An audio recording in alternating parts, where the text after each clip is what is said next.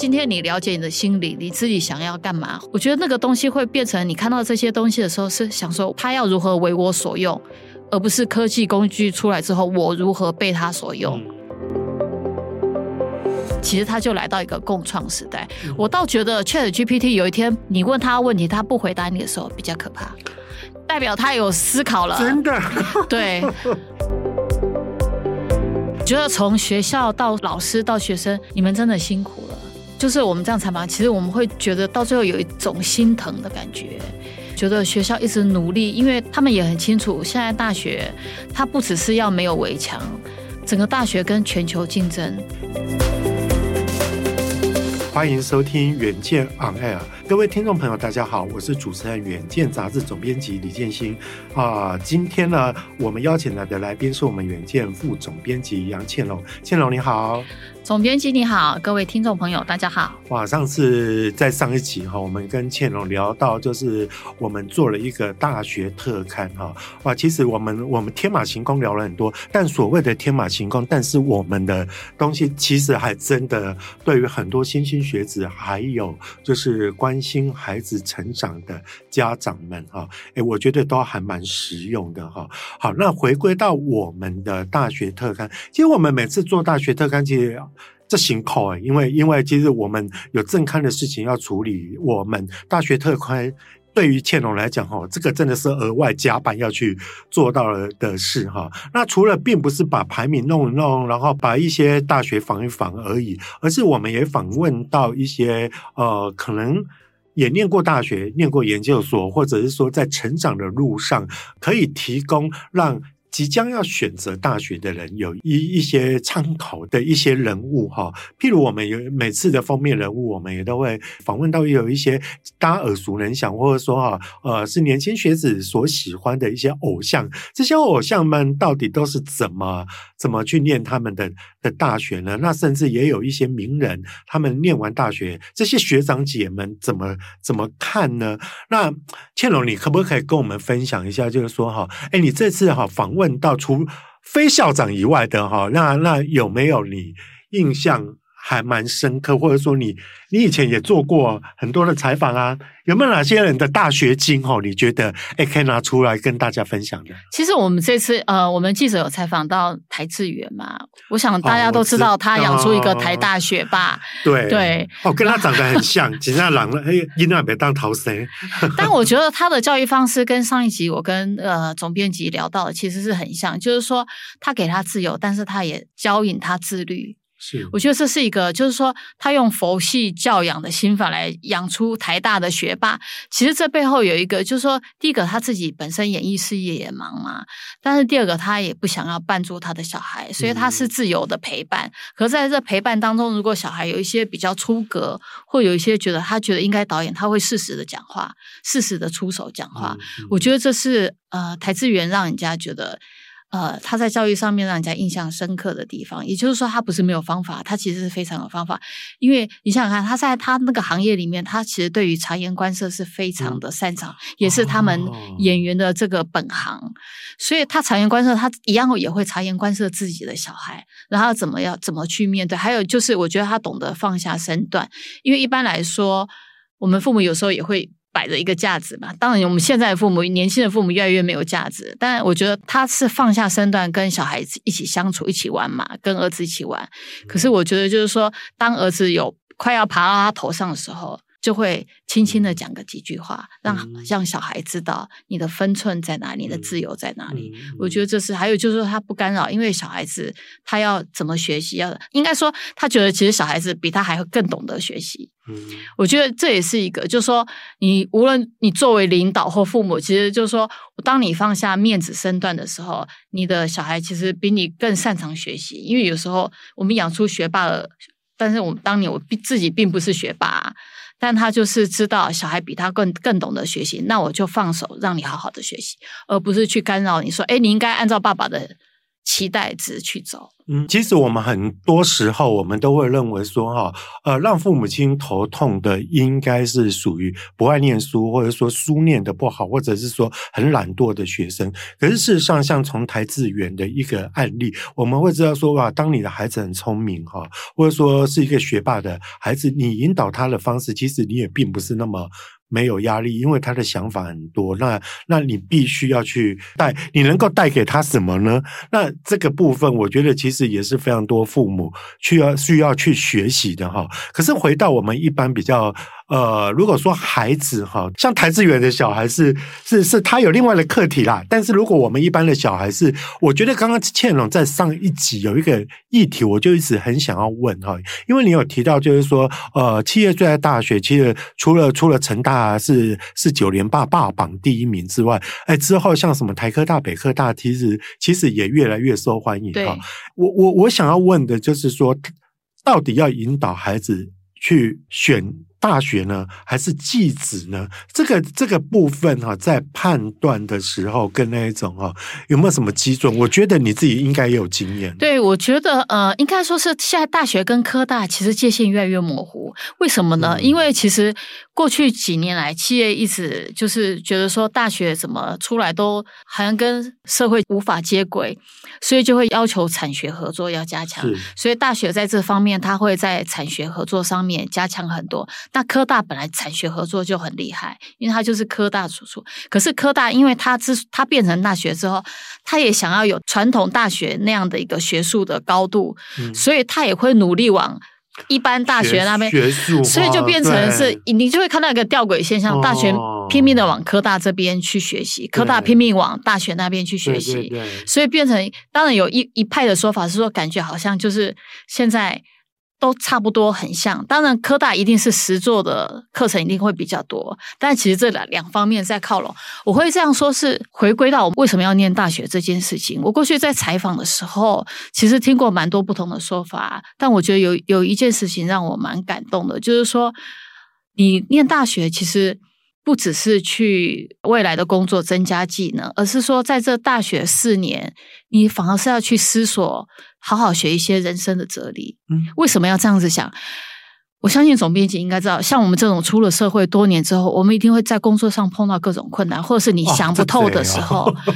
你如果没有在大学四年好好的去学习一种思索嘛，这种思索来自于各种人文史哲都好，它这个东西你学了之后，其实你以后面对困难或是人生的困难或选择的时候，你大学四年看似学的没有用的东西，其实它都可以帮助你去理清你心中的困惑，怎么往下走，甚至如何去选择。也就是，也就是当我们进入社会之后，都会有一些呃。什么又出来新的技能啊？哪些工作热门？那我到底要不要跳槽？到底要不要去？其实你大学四年的好好的思想的训练，对你以后未来一辈子那是非常重要的。这就是我觉得念大学很可贵的地方，因为大学相较于一般科大，它其实有很多温史哲类的选修或通识课程，我觉得这是很棒的。所以像。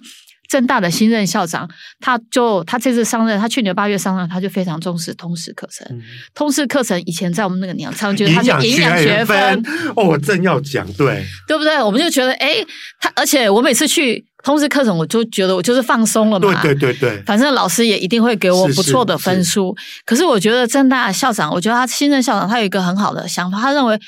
既然大家都会来学通识课程，我应该把好好的把这个通识课程梳理。嗯、比方说，我把 AI 的课程进去啊，嗯、或者是有一些让大家让大家在通识课程里面可以学到你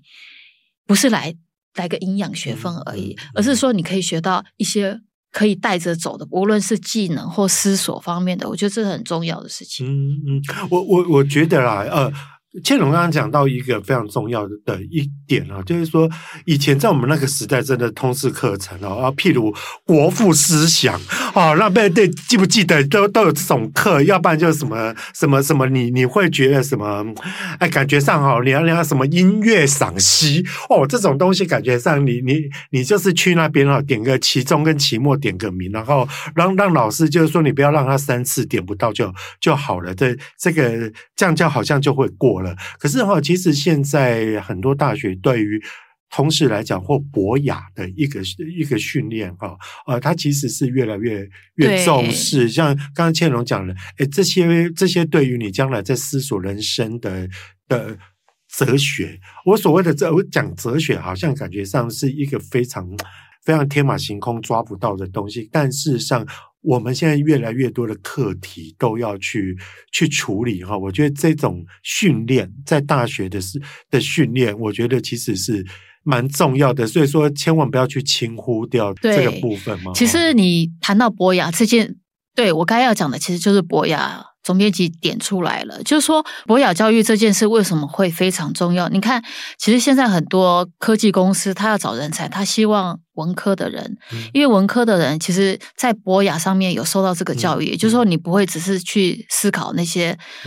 技术面的。嗯、那他为什么需要博雅教育的人进来？因为现在他们要研发各种，他需要有博雅思考的人进来，嗯、才能帮他去全面的思考这个东西，嗯、这个科技产品到底如何符合人性。早年一个最有名的口号：“科技来自始终来自于人性。”始终来自于人性。嗯、所以你。你的技术始终来于来自于你的博雅教育，就是要做好，因为博雅教育真的是大学可以在你一生当中这四年很可贵里面，你去选修博雅教育通识课程有那么多，你可以去学，又和更何况现在学校让你跨校跨院，甚至跨学校到别校去选都可以，所以你应该要好好去把握这些博雅文史哲，呃，不要认为眼前看似好像它好像没有用，其实它真的对你。一辈子都用，比方说以我们自己的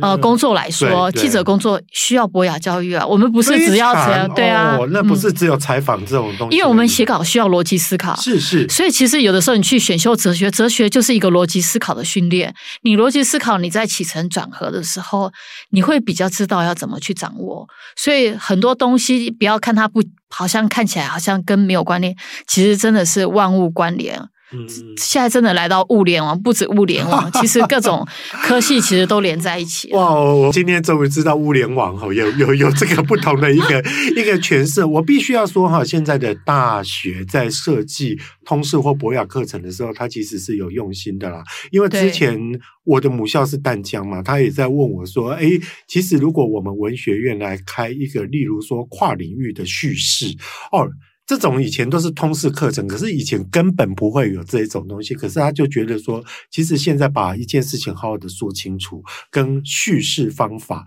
我觉得就变得非常的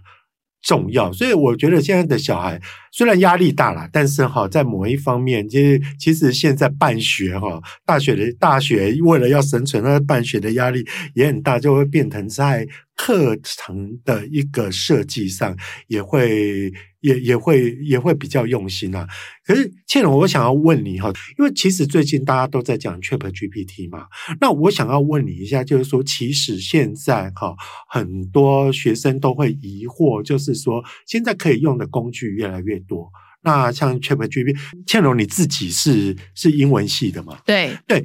哎，你不会怕说，现在工具越来越多，AI 智慧越来越多，这种东西你们会不会被取代？或者是说我学这个？还有用吗？就像我是学大传出啊，我也也常常会被问说哈，那以后写稿或者用一种用用 AI 人工智慧来帮你写稿，你你你对这一点呢？我觉得我们两个可以来交叉。其实以我们这个行业来说，嗯、其实我觉得 ChatGPT 有一个很有趣的，就是说一开始你感觉好像它要来取代你工作，但是你为什么不善用它？其实我觉得像我们现在在带年轻的记者，我觉得年轻记者对于科技是非常的掌握的。那最近我。在看他的一篇稿子，我就觉得很棒啊！因为他写完一篇稿子之后，他就把同样的问题问过人之后，他去问 ChatGPT，然后 ChatGPT 回答的其实非常好，甚至比受访者更好。然后他就把这个现现状写出来了，他就成为一篇有趣的文章。然后甚至就是说，他也可以，因为我们常常写文章需要一个配件嘛，嗯、那他其实就给他几个那个关键字，请 ChatGPT 把它做出表格来。老实说，省了你的功夫，你自己还要去那边弄表格。他帮你表格弄出来，那关键字是你给的啊，所以他其实是解决你了你很多的，所以我觉得是那种，其实呃，我觉得因为像克拉瑞好了，就写人类大历史，他讲一句话，我觉得这句话真的很重要，我觉得大家记住这句话吧，就叫做在科技快要取代人的之前，我们要我们人类要赶快尽快了解你的心灵。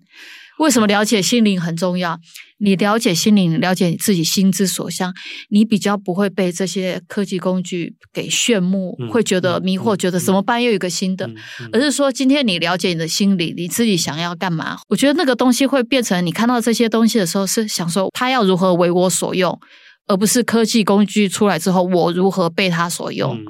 嗯所以了解心灵这件事情，我们从上一集一直在讲，就说你你你要选大学，要选有有兴趣的，然后你要去了解自己的兴趣，问去请教旁人，请教第三者。其实我们都在讲一件事情，你要赶快去了解你的心灵。你了解你的心灵，其实你就不会觉得 AI 是一件恐怖的事情。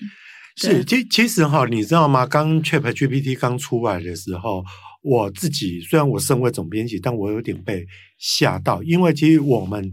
我们多年的功力，我们就是比较会写嘛。可是哈，一开始的时候，我会觉得说，哇，天哪，他我我要想老半天的事情，他居然很快就可以帮我们梳理起来。但仔细看一下，你就会发现说，其实。其实你有的，它真的 ChatGPT 未必有，因为它有的是一个大数据的一个整理，是一个基本基本观念的一个整理。但对于观点跟跟哈你自己内心深层所要表述的一个东西，它未必它有它没有办法取代你。所以将来的，呃，我曾经听过一句一个一个科技人跟我讲的一句话，我觉得我整个人释然了。他说哈，我问你哦，当时啦哈，当时在。还没有计算机的时候，大家是不是觉得就是用珠算啊，或者说心算很？可是计算机出来，真的所有的数学家都死掉了吗？也不会嘛。后来有你 ChatGPT 就是在一个更进阶版的一个 Google，虽然它真的是强大很多，可是当时 Google 出来的时候，其实你现在回想看看，就拿我现在。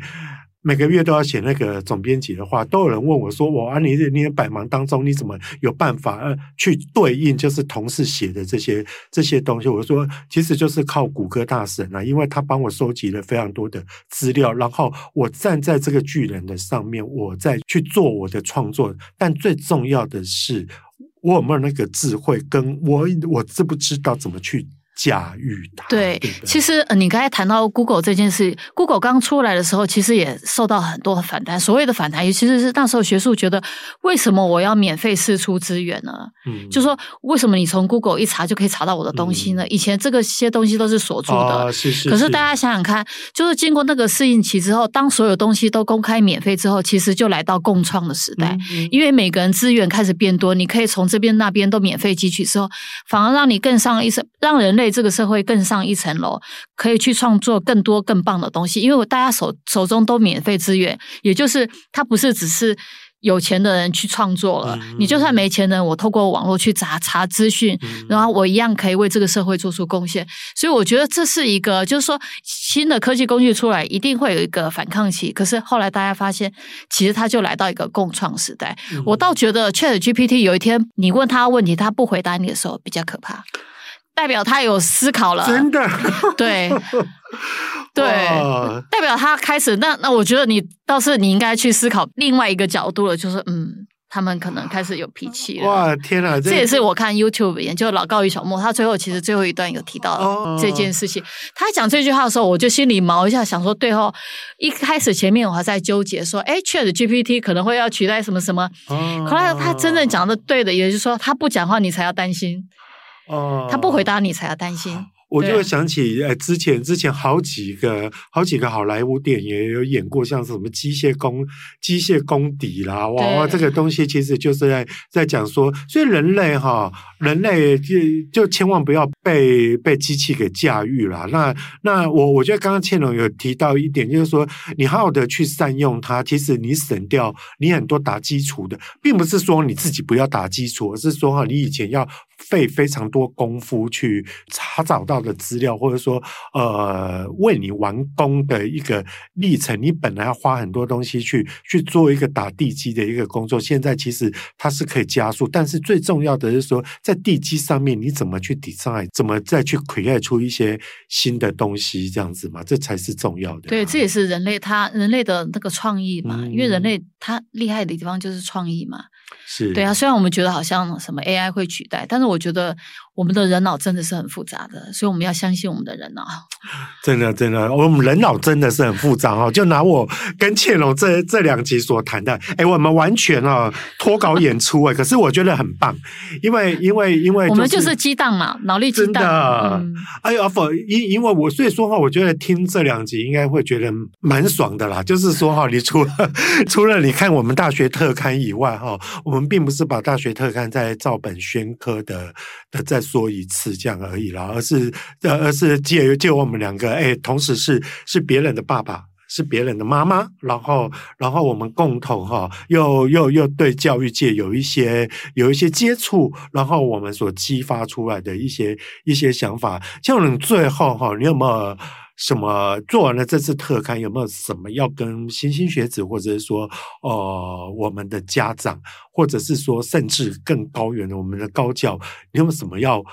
啊，不要说呼吁啦，就是说哈，没有，一些感想，我不敢呼吁，没有，应该说，我觉得从学校到老师到学生，你们真的辛苦了。就是我们这样采访，其实我们会觉得到最后有一种心疼的感觉。就我觉得学校一直努力，因为他们也很清楚，现在大学它不只是要没有围墙，整个大学跟全球竞争，然后你为了自己学校的学生，你要如何一直拼命。不只要拼命找资源，你还要拼命的去身心灵都要照顾。我觉得这他们很辛苦，那学生也很辛苦。就说，毕竟我们成长于优渥的时代，过去的学生他们可能很早就是因为家境关系，或很早就离乡背井了，所以他们在适应力上面是强的。那现在小孩子他是十八岁以后，他因为考上大学，他其他大学他才离开大学。其实有的学生他会宁愿在家里附近。就说因为家里家里很舒服嘛，嗯、但是所以所以他就产生了各种居住的适应嘛，嗯、然后课业的适应。那课业其实又来自于现在自由太多，所以你不知道怎么去选。嗯、那还有交友的压力，这个交友压力也是过去我们比较少的，因为我们过去从小就跟隔壁邻居啊，跟什么大家一起这样玩到大。嗯、可是现在小孩子因为网络原住民，他是面对的是荧幕嘛，嗯、他是线下的朋友是。聚会的比较少，所以这让他进入大学之后，以前他可以不必想这个问题，可是进入大学之后，有很多社交或彼此，包括你要开始谈感情的，嗯、这些都是他们的压力，所以也非常辛苦。你一方面要面对现在很多技能的更新的变化，要追上课业的压力、同才的压力。这个同才的压力不止来自你学校，不止来自于台湾，是来自于全球。然后现在你还要去谈感情，然后还要去适应，所以我觉得你们真的很辛苦。非常辛苦的同时，我觉得真的呃，要所谓放过自己，不是说我们刚才并不是矛盾，说一方面要自律，一方面又要放过自己，不是一方面自律的同时，你偶尔要给自己喘息。过度完美主义，其实你的心理会受伤的。我觉得那会影响你一辈子，所以我觉得就是大家就是快乐的生活吧。是呃，在我们那个时代哈，我们通常都会被学长姐入学的时候，学长姐都会说哈，哎，大学有三个学分要修哈，就是课业、爱情跟社团。看来现在的小孩哈，呃，要修的学分真的不仅仅于这些，那也真的是辛苦。现在所有办学的一些老师、教授跟跟跟校长了啦，因为现在要要面临要处理的课题，虽然很多智慧的工具帮我们解决了很多我们。以前繁杂的琐事，但是其实又让我们因为世界的开放跟跟大学围墙的一个崩解哦，也让我们真的要处理的课题真的是越来越多了。好，Anyway 哈，呃，我觉得这两集真的是很谢谢倩蓉哈，哎，带给我们很多从一个另类的角度去去看大学，让我们对对于借由他的一个采访之旅，让我们对于大学有更不一样的一个。跟跟跟想象，好好，你如果想要了解更多的细节，欢迎参考我们资讯栏上的连结。也请大家每周一定要锁定我们的远见 On Air，帮我们刷五星评价，让更多人知道我们在这里轻松陪你聊财经、产业跟国际大小事。我们下周拜拜喽。